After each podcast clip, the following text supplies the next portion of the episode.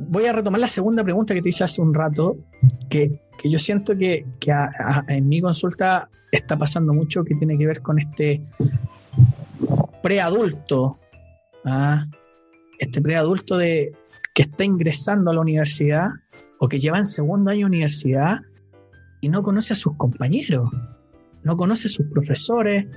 Eh, me ha llegado mucho joven con dificultades de ansiedad, crisis de pánico, trastorno de ansiedad generalizado. ¿ah? No, no, yo sé que a ti tampoco te gustan los, diagnósticos ni la etiqueta, pero yo siento que, que efectivamente es súper malo, pero para lograr una comprensión y, no hacer un, un, buque, yo sé que te lo nombro y a ti se te viene el mapa a la cabeza inmediatamente y también a la gente. O sea, hablamos de la ansiedad, hablamos de, las de las crisis de pánico, especialmente con, con jóvenes que están entrando o están en primero o segundo año de universidad donde ellos sienten mayormente, y me, lo dicen, me lo comunican, que no están aprendiendo mucho y que sienten que están en desventaja.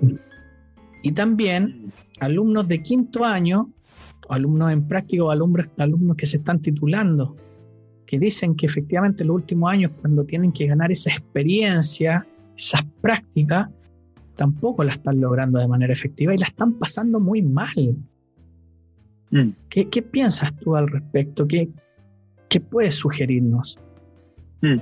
Bueno, hay que partir de, creo yo, sí o sí diciendo que esto no es para siempre, esto no es hmm. eterno, de que ha sido medio tedioso, sobre todo desde, en el caso de nuestro país, octubre, porque como que el encierro de nosotros nace como en este periodo de fecha, ¿no? 2019, con el tema de estallido social, de ahí para adelante como que ya empezamos con el tema de los toques de queda, cosas por el estilo.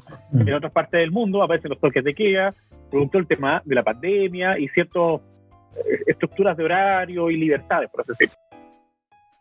No es para siempre. Va, esto va a terminar, se espera que sea muy, muy, muy, muy pronto, muy pronto. Ojalá sea, este ojalá, ojalá sea un par de meses, ¿cierto?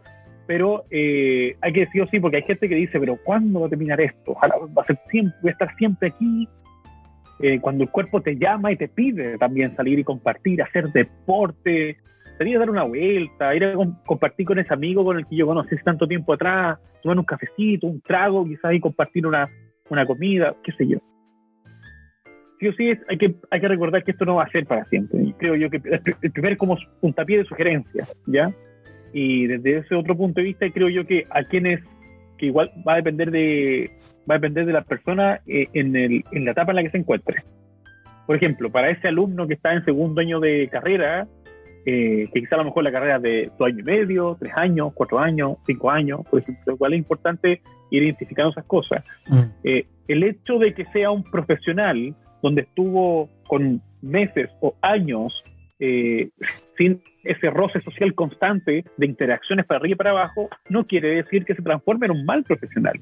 Y que, de, dicho sea de paso, yo creo que si llegásemos a una encuesta menos rápida, yo creo que más del 90%, de, nuevamente, me atrevo a decir lo mismo, de los profesionales aprenden más una vez que egresan.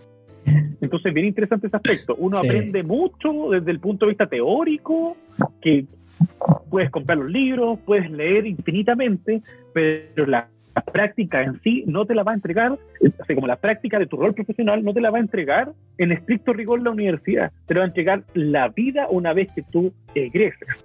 Así que para ese alumno que está cursando hoy en día una carrera, que está terminando la carrera o que está en su práctica profesional, que termine el ciclo como corresponde, que se dé el tiempo de pensar que la vida de alguna manera eh, está siendo tomada con ese curso en particular por producto de la pandemia, pero eso no es toda la vida. La vida tampoco va a empezar ni va a terminar en, con temas de pandemia, aunque muchos dicen hay un antes y un después a nivel mundial.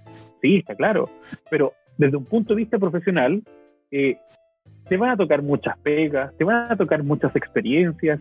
Por ahí se dice que el profesional una vez egresado, después del 15, después de cinco años, como que le toma ya el ritmo y el training del rol profesional en sí. Es difícil, por ejemplo, en el caso de nuestro rubro, yo creo que qué bonito quien se siente psicólogo recién egresado, ¿no? A mí me pasó, yo me sentía psicólogo.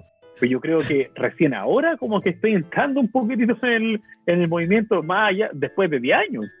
Entonces, es bien interesante ese aspecto. Eh, importa mucho lo que uno quiere, cómo uno quiere terminar también siendo en esta vida. Bueno, ahí vamos a hablar de temas demasiado humanistas, creo yo, demasiado transpersonales, puede ser. Sí, yo sé que, también te apasiona mucho esa línea. Mm. Que, no se sientan mal ni incómodos porque hemos invertido dos años de nuestra vida en aprender desde casa. Yo encuentro maravilloso el hecho de no exponernos también a que nos pasen cosas terribles o nefastas. Eh, bueno, vaya a saber quién, qué cosa, ¿no? Pero estar en casa para aprender y cultivarse, para luego ponerlo en práctica, yo encuentro que podría ser mejor ubicarse en esa brea. Mm. Estar en casa para aprender. Te puede costar más tarde, no tienes que salir, no tienes que invertir tiempo en el viaje de ida, menos en el viaje de vuelta. Ahí viene, César, discúlpame que te interrumpa, ahí viene lo que hablábamos del delante, que, que podría ser la virtud del ámbito digital. ¿ah? Sí. Eh, si bien desde la adolescencia o quizás desde la niñez hemos ido perdiendo nosotros los adultos el protagonismo y los chiquillos encuentran más información o aquello que quieren saber en la, en la web o en la red, se podría decir que también podríamos ver el lado más del vaso medio lleno, se puede decir, especialmente con estos jóvenes que, que podemos ser autodidactas en los tiempos de hoy. A diferencia de los tiempos nuestros, como a ti te pasó, o sea, tú tuviste ese accidente y al tener ese accidente sonaste, pues no, no, no, no, es que en el fondo te metieras a internet y, y pudieras ah, descargar la clase ah, o ver la, clase en vivo, ¿cachai? Como se puede hacer hoy día. Ah, o sea, imagínate a nosotros si nos hubiese pasado, que es la interrogante que, que delante trajimos a la mesa, si nosotros hubiésemos vivido esto, eh, hubiesen sido dos años perdidos de clase porque no hubiésemos podido ir a clase y no habían aparatos para grabar la clase o para estar haciendo esto. Hoy día justamente tenemos esta posibilidad de comprar libros digitales, descargar el PDF, a preguntar, llamar, contactar, o estos mismos videos que nosotros estamos teniendo. En YouTube hay mucho, entonces se podría decir que ahí viene el aspecto positivo de este búsqueda del conocimiento autodidacta, ¿ah? que, hoy día es, bien, bien bonito y bien interesante.